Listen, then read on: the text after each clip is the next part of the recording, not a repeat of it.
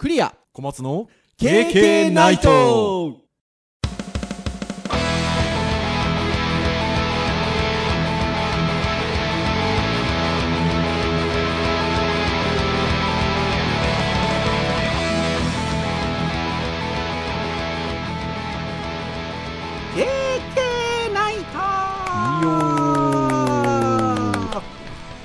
ということで第342回の配信でございます。お届けをいたしますのはクリアとはい小松です。どうぞよろしくお願いいたします。はいよろしくお願いします。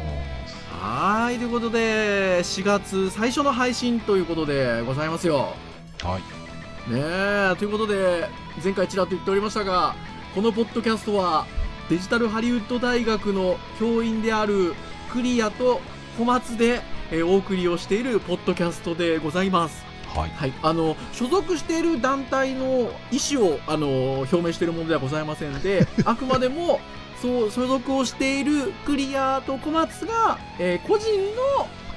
意見や感想を楽しく述べるポッドキャストということではい。ございますので、はい、どうぞよろしくお願いいたしますということで、はい なかなかこの4月の一発目のタイミングで初めて聞きますよっていう人がどれくらいいるのか分かりませんか？まあ一応年度初めということで言っておこうかなというところでございますけれども、えーそんな私どもが、えー今日で342回目ということでございます。はーい。いや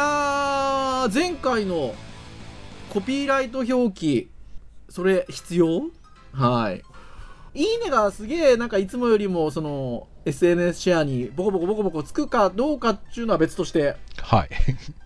なんかやっぱいつもと違う感じの人がいいねしてくださってたりとか。あ本当ですか。はい。あとは単純にあのーその前の回もそうでしたけど僕が楽しくてあまああ聞きましたよ。まあ聞きましたよ。やっぱなんかあの楽しそうにお話をしてますねまあ、自分たちですけどね そう。非常にあの、良かったなというふうに思います。はい。そして、えっと、今週ぐらいから授業がもう始まるんですよね。新年度っていうことで。ああいよいよ始まりますねはい始まりますね。なんかね、終わりましたねって、つい先日の配信で言ってたような気がしますが、もうあの始まりますということで。えー、まあゼミもありますし、小松先生も通常の授業も1クォーターからありますかね。はい、ありますありますははい。私もあるので、えもういよいよ始まります。始まる週ということで、はい。えーございますけれども。入学式もありますしね。いああそうですねデジタルハリウッド大学の、はい、入学式が、あのーこの週末にございますので、いよいよなんかもう新年度が始まるなあという感じでございますけれども。はいなんかあの、あれですか？心身ともに準備はもう万全ですか？ああす まあ体はいいですけどね。心はまだ全然ですよね。いやーなかなかねやっぱり新年度科目としてはまあ例年同じような科目を担当させていただいてたりすることもありますのでまあある程度のねあのこういう内容のものをこういう形でお届けをしていこうっていうのはまああの繰り返していればある程度はありますがまあとはいえねやっぱりあのこういう技術って移り変わりも早いのでカスタマイズっていう言い方が授業に対して正しいのかどうか分かりませんが必要だったりしますもんね。そうですね少しまあバージョンアップとはいかないまでもちょっと情報のこう、ブラッシュアップはしていかないとね、していかないといけないんでね。まあそういう意味でも、あのということはございますが。なんかやっぱりでも、そういう移り変わりの早いものなので、学生だったり、まあ受講生さんだったりとかと、なんか一緒にワイワイやるような形にしていった方がいいんでしょうね。新しいものを共にね、こうなんか探求していくような感じにしていった方がなんかお互いのためにいいんだろうなって思ったりも最近、ここ数年は僕してたりするんですけど。はーい。っていう感じがしますかね。はーい。そんな4月でございますけれども。はい さて今日はということなんですが、ガジェット会、ハードガジェット会なんですよね。はいで、まあ何の話をしようかなと。まあ最近は、あの、二人ともカメラ付いておりますし、まあカメラもあれば、まあなんかいろんな、あの、AR だ、VR だ、なんだ、かんだ、えーあったりします。えっ、と、スマートフォンだ、なんだ、みたいな、ありますが、ちょっとなんか気になるものが SNS なんかで見ててもちょろちょろちょろっとなんか目に入ってきたりとか、やっぱハードガジェット界といえばこれじゃないですかっていうことで小松先生が編集会議の時に送っていただいたやつ。まあ、あの、ガジェット感溢れている、これについて話そうかということで、はい。えーその商品が何かと言いますと、ダイソンゾーンっていう、まあガジェットですよ。はい。これ結構見ましたよね。うん、なんかシェアしてるのを見ました、シェアしてるのすごい僕も周りの知り、あの、周り、知人の方で見ましたけど、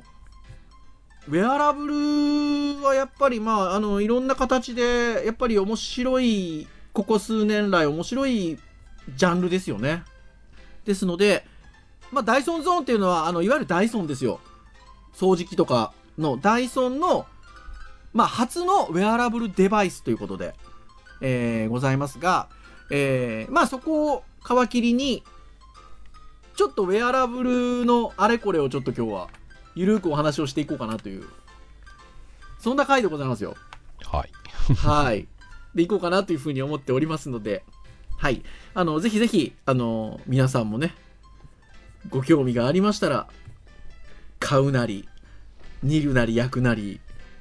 していただけるといいんじゃないかなっていうところでございますので、よしなにということでございますよ。もうあれですからね、ポッドキャストの前身の頃から、僕ら、あの、アプローチの話とかね、しもう初代とか2代目の頃の話をしてたぐらいから、ウェアラブルは実は結構昔から話してはいあるんですよね。そうそうそうそうそうそうそうだからあのあのウェアラブルだけの回とかって実はこれまでも何回かやってるんですよね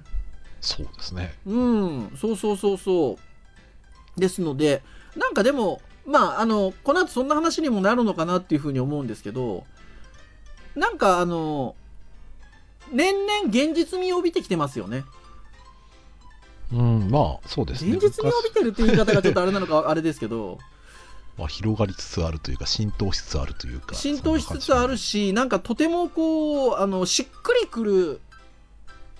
感じになってきてるっていうんですかね。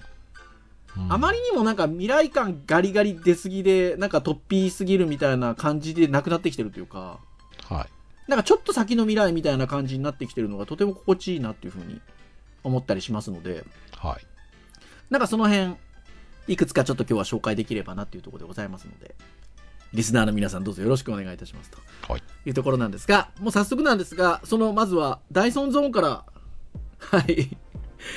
いきたいと思いますが、まあ、先ほども言った通り、ダイソン初のウェアラブルデバイスということで、ヘッドフォン空気清浄機という はい。ものでございます。はい。えー私と小松先生が参照しているのは、えーワイヤードさんの記事を参照しているんですけれども、えーダイソン初のウェアラブルデバイス、ヘッドフォン空気清浄機、ダイソンゾーンという提案、かっこ写真ギャラリーなんていうね、見出しがついている記事がございますが、3月30日に発表したということで、ノイズキャンセリング機能付き空気清浄ヘッドホンと位置づけていると。はい。これよく考えると空気清浄ヘッドホンってなんか言えてみようですよね だってヘッドホンはさ音を聞くものなのにはい。空気清浄ヘッドホンってなんかおかしくないですかっていうまあでもあれですか、なんかこう、考え方を変えると、はい。いわゆるヘッドホンにノイズキャンセリングをする機能があるんであれば、それははい。外からの音をシャットダウンする意味でもありますけど、はい。結局清空気清浄機っていう音が元元が鳴るものを外に出さないっていう意味のキャンセリングでも使えるんじゃないですかね、そういう意味だと。あーうん。それはでもあるかもしれないですね。やっぱね、ちょっとパンチが効いてるというか、ダイソンが？いや なんかほんとそうこうね、なんですよ。ヘでッドホンにってつけるとかすごいですよね。そう。あとさっきなんかすごい未来感みたいなことじゃなくて少し先の未来っぽい感じになってきてって言ったんですけどこれに関しては見た目結構かなり未来感。まあこのね、口のところにね、こう、メカメカしいものつけるってまだまだ僕ら慣れてないので、はい。結構でメタリックなんですよねまあまあヘッド。ホンの部分だったりとかそのマスクに当たるような部分っていうかところが結構メタリックでなんか未来感ありますよ。実はこの商品は、そうですね、なんかこう、レーサーだったりとか、こうなんか飛行機、いやパイロットとか、そ そういう人がつけそうな、いやなんかそんな感じそそうですよね。ということでまああのまあそのままなんですけどヘッドホンなんですけど空気清浄機能がまあ要は顔の部分にマスクを覆うような形の部分がありますのでヘッドホンから伸びている、えっと、そこがまあ空気清浄機能を持っているということでハウスダスト流状、えー粒子状物質有害なガスなど空気中の汚染物質を除去する空気清浄機能ということですね。おそらくその家を解体するとかですね、もしくは家をまあはい建てるときとか、やっぱダスト出ますんでね、そういう人にぜひうん使ってほしい感じもしますけどね。はーい。いや、ほんとそうですね。あと、あれなんですよ。その、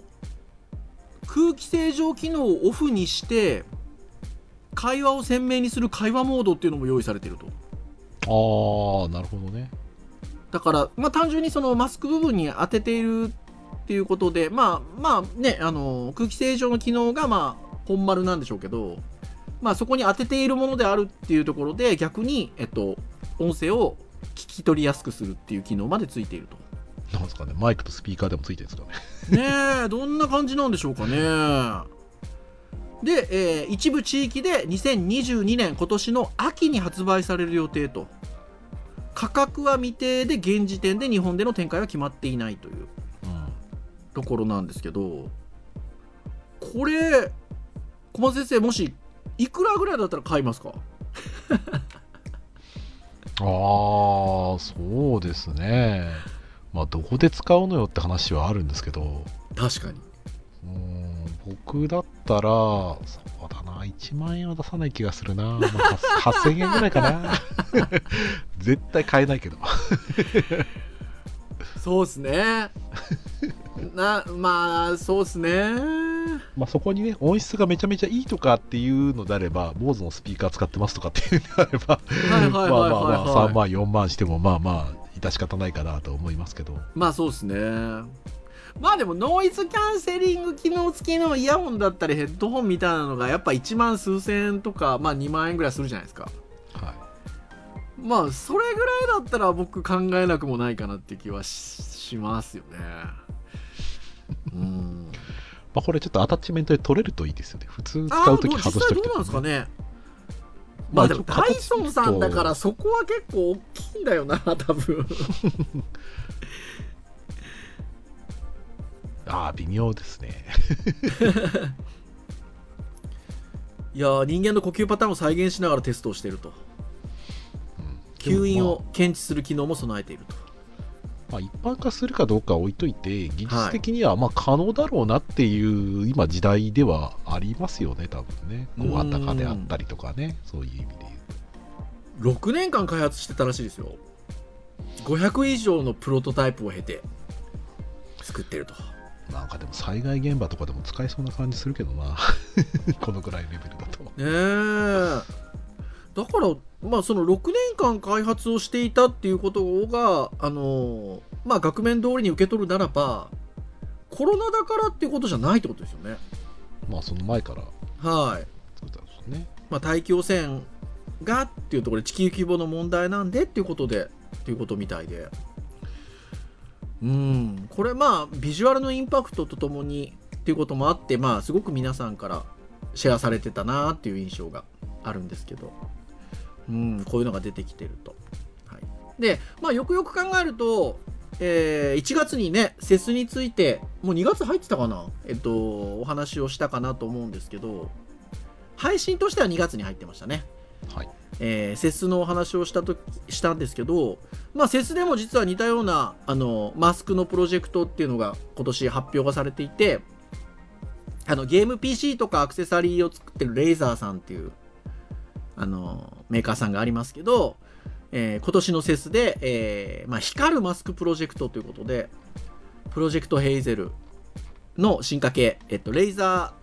ーゼファープロなのかなこれはいということでえっと、光るマスクを発表してましたけど、やっぱこの辺りはね、少し、まあ特にコロナ禍っていうこともあって、まあ、ちょっとしたトレンドなのかなっていう気もしますね。うん、そうですね。うん。まあこのレイザーさんの、えっと、光るマスクに関しては、えー、まあマスクなんで、通常の、まあ、3倍長持ちする専用フィルターを採用していることと加えて、まあ、さっきのダイソンさんのあれじゃないですけどあの音を増幅するっていう会話をするためにうん。はいっていうところなので、えーマスク株に2つスピーカーがついてるんですけどそこから、えーまあ、音を増幅して、えっと、出力すると。いうところで。なのでまあこれもねあの今私が見てるのは IT メディアさんのあの記事をちょっと見つつあのレイザーの光るマスクちょっと見てるんですけどその記事にあのコメントついててどう見てもダース・ベイダーって書いてあるんですよ。まあ、まさにそんな感じで。まあ、ダイソンのさっきの作りもそうですけど、ちょっとやっぱなんかこの辺だと未来感感じる感じになっちゃうんですかね、デザイン的に。まあ日常生活で見ないですからね、こういうタイプのね。そうですね。うん、とてもなんかでも、面白い、なんか時代の流れだなっていうふうに思いますね。うん。ってなところでございます。はい。で、えっと、まあそんなウェアラブルの話題がちょっとちらほらとっていうところなんで、なんかどんなのがウェアラブルあるんですかねなんていうところで小松先生と、えー編集会議でお話をしてたんですけど、そうすると、これじゃないですかってことで小松先生がまたいくつか送ってくださいまして、睡眠用のウェアラブル。これなんか割と最近あるんですね。うん、そうですね。ちょっとまあ紹介したのは、あの、うん。ね、一応日本語版が3月で終了した Engadget さんの 3月の記事ああ、そうそうそうそうそうそうそうそう。あの、いわゆる、えっと、ファンディングですね。クラウドファンディングで先行販売してたもので、えーこのちょっと配信をしてる時点ですと、えっと、3月31日まで、えっと、先行販売ということだったので、一旦終わってるんですけど、ただでも、先行販売なんで、そのうち売るんじゃないかなと思いますけど、えーとにかく眠くなる睡眠用ウェアラブルデバイスなるものを使ってみたっていう記事がございまして、はい。はい。いや、これはなんかとてもいいなと思って見てました。はい。で、まあ、小松先生がそもそもこれを、あの、編集会議でシェアしてくれたんですけど、眠れてないんですか？僕は割とね、寝れるタイプなんですけど、はい。ただ最近サイクル的になんかその2時に寝て、だいたい8時に起きるみたいな 感じのサイクルなので、はい。ちょっとだけ足んないなって感じがいつもしてはいるんですけど、ただサイクル的にいつもやっぱり2時ぐらいまでどうしても起きてしまうので、うん。まあ、ちょっとその、学校始まっちゃうとなかなか難しいですけど、はい。いまあなんか質のいい睡眠をとってみたい欲はあるんです。やー、でもそうですよねなん。かこう、早く、例えばもう夜の11時とか12時ぐらいに寝て、朝の7時に起きて、でしかもそれで頭がスキッとしてたらいいなと思うんですけど。やっぱ普段と違うサイクルでやったりとかすると、なかなか寝たは寝たけどまだ眠いとかね。うん、一応目は覚めて目もくっきりしてるけど、なんか眠いなみたいなのがあったりとか、うんあの僕は割とあの入眠はすごく体質的にはしやすいタイプの人なので、あのいつでもどこでも寝ろと言われたら、まあ、寝れる人なんですよ。か海外旅行とかでももうひたすら寝て本当に大丈夫なのかっていうぐらい寝てたぐらいなので。はい。なんでもう寝るのは全然いいんですうーん。寝れないってことは寝れないってことで苦しむことはあんまりない。ないけど、まあ、より質の高い睡眠ができるといいかなっていうのは、じゃああるっていうところですかね。あそういうの興味ありますねそういうはーい。で、あの、それで言うと、まあ、あのまあ、アップルウォッチをはじめとしたスマートウォッチっていうのが、まあ、あの、ここ数年来はね、あの、だいぶ一般的になってきて、で、えっと、それらとアプリを組み合わせた、まあ、睡眠モニタリングみたいなところもアプリ的なもので出てきてたりするんですけど、まあ、これに関しては、まあ、睡眠用のウェアラブルデバイスということで、まあ、それ専用のガジェットっていうのがなんかとてもいいなっていうふうに思って、しかもこう見出しに、 Engadget の見出しにある、とにかく眠くなる睡眠用ウェアラブルっていうことで、えーまあどんなものかっていう感じなんですよね。で、これ、ポッドキャストで見た目を表現するのがとても難しいんですけど えっとまあ基本イヤホンですよねそうですね、イヤホンですね。イヤホンででえっとまあ右のイヤホンと左のイヤホンがちょっとこう波打ったコードでつながってるようなものを皆さんイメージしてくださいまず。でその右と左のイヤホン波打ったコードでつながってるイヤホンのちょうど真ん中に当たるところに、えー楕円形のまあなんて言うんでしょうね。パネルと一応この記事では表現してあるんですけどがありましてそれを首の後ろに回す感じなんですよね。まあそうですね、はい。でそこから、まあ、そうあのそのイヤホンを左右の耳に突っ込むという感じで使うものになってます、まあ、だからあのまあ首の後ろ側にパネルがついたイヤホンをただつけるような感じの見た目は商品なんですけどうん。でまずイヤホンなので、えっとまあ、音が鳴るんですよね。で、えーまあ、深い睡眠に没入するサウンドを自動再生すると。アダプティブオーディオ搭載というところですよ。あとは、えーまあその耳からも含めてなのかな？バイオセンサーがついてましてまあ睡眠をモニタリングするというところで両方を兼ね備えたっていうんですかね。そのイヤホンっていう部分を使って、まあ、音を睡眠を誘導するための、えー音も鳴らすし同時にそこから、えっといろんな情報を取るというところで一晩中モニタリングしますと歌ってるだけあって、まあ、一晩中全く外れないと、まあ、数日を使用しても一度も外れることもずれることもなかったというところなんですよね。なのでこれはなんかとてもいいなっていう気がしますね。ちょっとした一手間なんですけど、僕これいいなと思ったのは、はあれなんですよ、その、自動再生なんですよね。いうんだからその耳をつけたら、それに反応して、眠りに最適なそういう、なんだろうな、ホワイトノイズだったりとか、サウンドをね雨音をねミックスしたようなものを、つけた瞬間に鳴らしてくれる。まあ、外したらきっと止まるみたいな感じなので、そういうなんか、鳴らすみたいな、何鳴らそうかなみたいな手間も必要ないし、その、鳴らす側の方も、そういう意味だと設定が必要ないところではあるので、まあちょっと怖いのは、平日の仕事次の日ある時にはちょっと使うの怖いなっていう感じはちょっとしますけどね。寝すぎちゃうんじゃないかっていう心配があるので。なるほどですねとても面白いのが今までのガジェットレビューの中で一番難しいレビューでしたとこのき記者の方がなぜならもう毎回ぐっすり寝てしまうから 気がついたら何をレポートするのかもちょっとい 覚えてないみたいな感じなんですかね。そうそうそうそう毎回はぐっすり寝てしまいますと。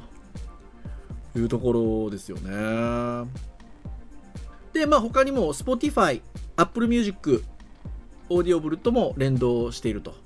なので寝入ったら勝手に音を消すといった設定ができると。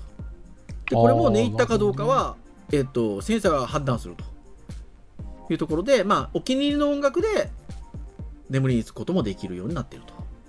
という感じですね。あとはこうね、波でこうふ深く寝てるときはあれでで、起きるタイミングでちゃんとこう体のバイオリズムに合わせて音を鳴らしてくれたりとかして起こしてくれるといいとす思るんじゃないですか？しないのかな？う。わかんない、そこまでは書いてないですけど。書いてないですけどでもまあね。でもあのモニタリングできてるわけですからね。あの起きやすいところであの起きなきゃいけない時間に一番近い起きやすいところで起こしてくれるといいですよね。そうですね、なかなか、うん。難しい話だけど、そうです。多分でも波のあれがあるのでそのえっとまあ例えば8時半に目覚まし合わせましたと。そしたらその波の中で一番浅いところっていうか起きやすいところをその8時半なら8時半の前の時間で起こしてあげればいいですもんねまあ、だから予測ですよね、どこでこう深くなるかっていう予測が過ぎないようにしなきゃいけないっていうだけだと思うんで。ん。いや面白いと思いますね。でえっとまあ大体あの1日その寝てる時に使うとバッテリーの残量がおよおよそ半分というところなので、まあ、毎日充電するといいのかなっていうことではい書いてありますね、はい。まあ、充電ケーブルは USB Type-C ということで。うん。まあ、これとてもいい、面白い商品じゃないかなと思いますね。まあ、クラウドファンディングなので、ちょっとね、世にこう、受け入れられるかどうか、また先の話かもしれないそうですね。一応、あの、もう終わってるんですけど、あ、まだやってる？あ、まだやってますね。お残り26日伸びたのかな？この収録時点で残りは26日あい。ります伸びたのかもしれないですね。はい4月30日までになってる。1ヶ月伸びてますね。あの、この記事の、あれよりは。で、ちなみに、えっ、と、今支援すると、26,800円。32%オフはい。早割りってやつですねでですね。普通に買うと4万ぐらいなのかな税込みですかね。さっきのほら、ヘッドホン型ダイソンのマスクじゃないですけど、これはまあまあ音楽を聴くためのヘッドホンっていう立ち位置じゃないですけど、まあそうですねまあこれ2万6800円。どうですか？うーん まあプレゼントされたら使ってみたいぐらいいや、それはそうですね。そりゃあ本当にそうですよ。はい。ということですので、一応、えっと、今、この収録の段階では、えー4月30日までやってるようですので、はい、ご興味がある人は、支援されるといいんじゃないかなと、クラウドファンディングですので。っていうところですね。はいはい。で、同じようにやっぱり、えっと、睡眠専用のウェアラブルデバイスっていうのが、あの、いくつか出てまして、えー今度はこれ、アスキーストアですね。あの、雑誌のアスキーさんの、えっと、ストアがあるんですけど、ここで、えー紹介されているウェアラブルデバイスが、睡眠トレーニングを可能とする革新的ウェアラブルデバイス SIM が35%オフということで、アスキーストアさんの記事なんで、まあ、ストアで扱ってる商品で、まあ、あの割引中ですよっていうことなんですけど、これも先ほどのものと同じく、えーまあ、睡眠トレーニングということで、えっと、まあ、モニタリングもするんですかね。うーんなんかそうみたいですねはい。で、さっきの小松先生おっしゃってたあれじゃないですけど、アラームなんかもついてるってことなので、起きやすいタイミングで目覚める、ほら、スリープトラッカーモード、ついてますよ。いいですねはーい。まあ、プログラムが、えっと、ありまして、3種類。えっと、睡眠クリニックの睡眠トレーニングモード、スリープリトレーニング、え最適な仮眠をとるリフレッシュモード、パワーナップ、起きやすいタイミングで目覚めるスリープトラッカーモード。ということで、すべてのモードで、えっと、詳細な睡眠データを記録すると。このあの、なんか、仮眠をとるフリフレッシュモードよくないですか？あそうですね多分ちょっと寝るみたいなことで使えるんですよね、おそらくね。そうですねおそらくできると思いますねなんかね、睡眠研究の結果では眠りに落ちる3分後に起こされるの過程を何度も繰り返し実施することが不眠症の解消やし睡眠の質を上げることに効果で効果的であることが判明しましたとかってありますよ。えすごいな。はい。で、あ、ちなみにどういうウェアラブルデバイスか言ってなかったですけど、えっと、指につけるんですよね、これね。ーそうですねはい。で、まあ、アプリと連動して、今言ったようなプログラムが、まあ、実現できると。指につけるそのウェアラブルデバイスはわずか 5g ということで、100円玉が 4.8g ということなので、まあ、ほぼほぼ100円玉と同じぐらいの重さのものを指につけるだけで使えるとはいいうところですね。あこれあれですね。その睡眠効率。入眠時間、えー入眠ステージ。あ睡眠ステージか。うん。みたいなこう記録が取れるのはちょっとなんか楽しいですね。ね、モニタリングができるのはいいですよね。うん。で、あのーまあ、やっぱりあの、先ほどね、小松先生が2時に寝て、8時にみたいなおっしゃられてましたけど、やっぱその、睡眠時間だったりとかって、やっぱね、人それぞれ環境が違ったりすると、やっぱ当然違いますので、あのまあ、まさにそんなことがここ書いてあるんですけど、睡眠時間や寝室環境は人それぞれですので、まあ、あなたに最も適した睡眠状態を、えー過去の睡眠データと比較することであなたの睡眠健康状態のバロメーターとして利用することが可能と、まあ、要はだから、まあ、ずっとデータを取っていくタイプのあのウェアラブルデバイスなので、えっとまあ、それぞれの睡眠時間寝室環境に応じてデータが蓄積されていってその中での最適なものを、まあ、提供してくれるっていうんでしょうかね。形なのでまあいい面白いですよね。まあただ括弧書きで本製品は医療機器には該当しませんとは書いてありますがアスキーストアで参考価格が2万4200円。まあ割とやっぱ似たような価格帯ですね。まあまあそうですね。うん、なんだけど、えっと、31%オフで1万6500円税込みで販売中というところですね。収録してる月の、えーはい2022年の4月の15日までの期間値段がそのらしいですね。31%オフということですね。はい。はい。っていうようなところですが。まあ、この辺の値付けってね、1万6500円。まあ、そう聞くと、まあ、決してね、めちゃくちゃ高いものではないのかなとは思いますが、じゃあ、まあ、その睡眠に対してどれだけを求めているのかっていうところだとは思うんですけどね。まあそうですね。はーい。まあさっきの小松先生一番最初にあの、えーダイソンのマスクいくらぐらいで買えます？まあ1万円出さない？みたいな感じをおっしゃいましたけど、なんかそのぐらいの感覚ってありますよね。なんかうんそれぐらいの値段だったらちょっと考えるかっていうなんかね。なんだろうな、こう、必要だよね。もうすごいこう、それが今大問題なんだよねってそうそうなものであれば、この値段でも。全然全然安いそうそう安いと思うんですけど。まあ実際に、まあ、基準は多分ね、そのやっぱりこの辺のことって、将来的に医療に関わら関わるお金にかかるかどうかとか、はい。そういったものがある場合は、多分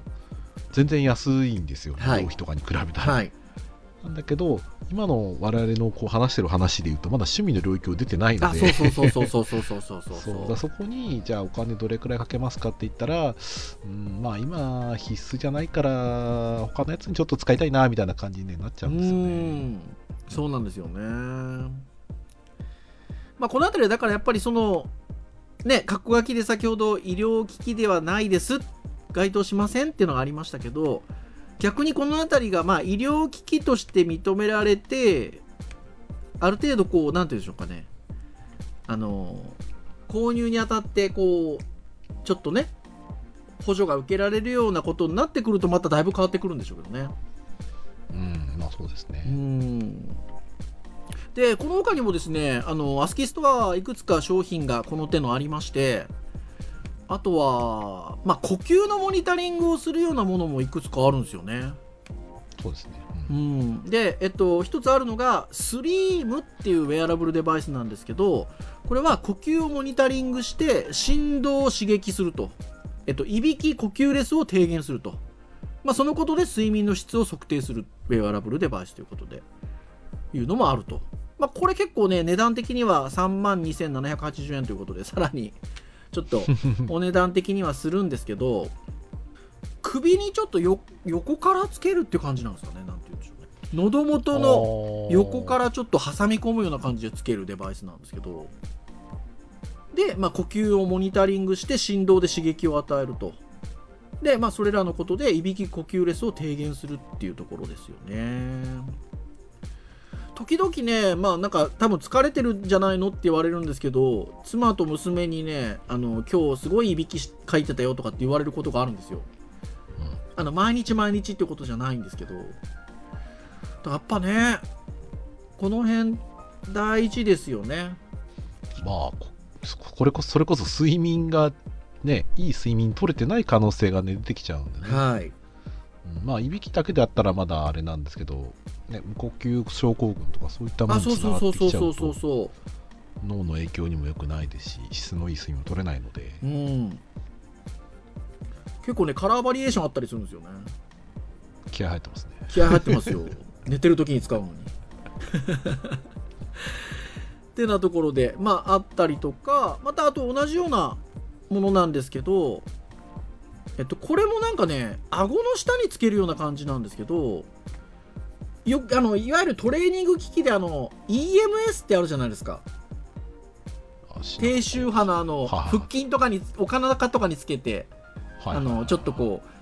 あれを使ってそのこの要は顎の下あたりにペタッとつけるデバイスでえっとまあえいびきを防止すると。これもなんかある程度刺激を与えるんでしょうね。うんねちょっと個人的にはこう軌道を確保するのにこう EMS 使われると逆に閉まったりしないのかな。そうすごいそれはそれで怖いんですけどね。まあでもね骨伝導と音認識で発生したいびきを識別してスムーズな呼吸をサポートすると。いうことなんですよね。起きちゃわないのかな。なんかでもね書いてあるのはそのいびきの原因である喉の筋肉の緩みを引き締めると。えー緩むんですね。ことが原因なんですね。でその緩みを筋肉の緩みを引き締めることで軌道を確保するんですって。なるほどって今思いましたけど。ということで、まあ、この商品に関してはもう2017年1月に販売が開始されているっていうことなんですけどお値段的には1万6500円。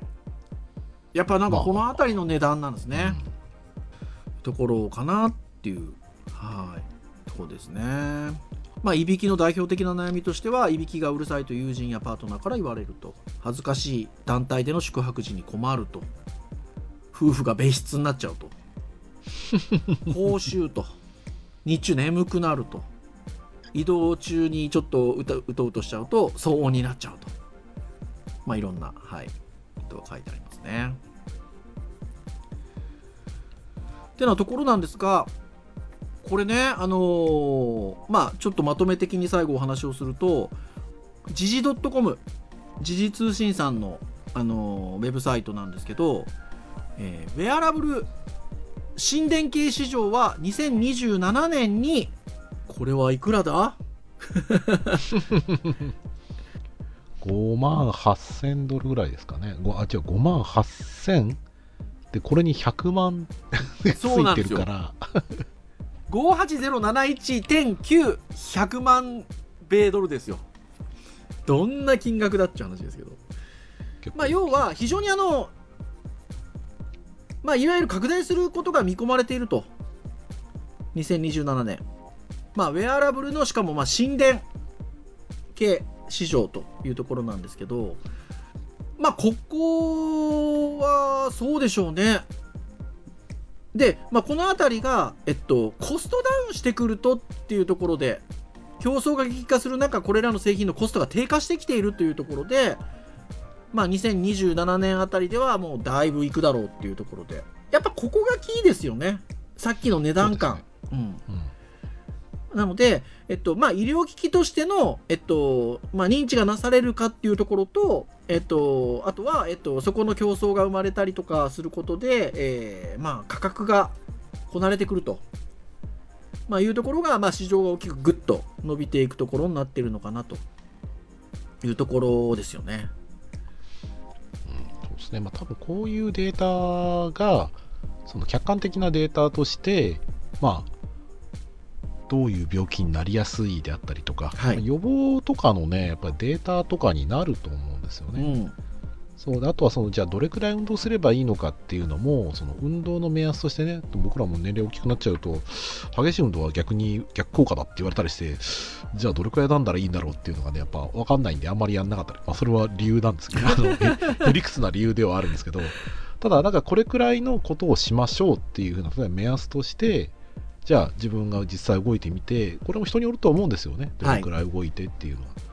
でそれがやっぱり目安として、なんか、ある程度運動して、ああ、もういいですよっていうふうに教えてくれたら、ああ、じゃあやめようかなっていうふうな、例えば合図になったりとかすれば、なんかこう続けられる動機づけにもなるのかなと思うので、うん。いいと思うんですかね、こういう具体的な数値、示してくれたりとか、お知らせしてくれるいや、本当そうですね。で、まあ、さっきちょっとあの、市場の規模の金額感がちょっとなんか伝えづらかったんですけど、あの、わかりやすく言うと、えっと、2021年、えっと、去年ですね、の3倍以上の数値ですね。市場規模で言うと。はいまあ、。広がっているわけですね。3倍以上に、まあ、この6年間でなるというところで、まあ、さっき言ったような要因ですね。あの、やっぱりその、えっと、値段が下がってくるっていうことだったりとか、医療機器としての位置づけがっていうところだったりっていうところで、えっと、まあ、急速に伸びる予測が立っているというところですね。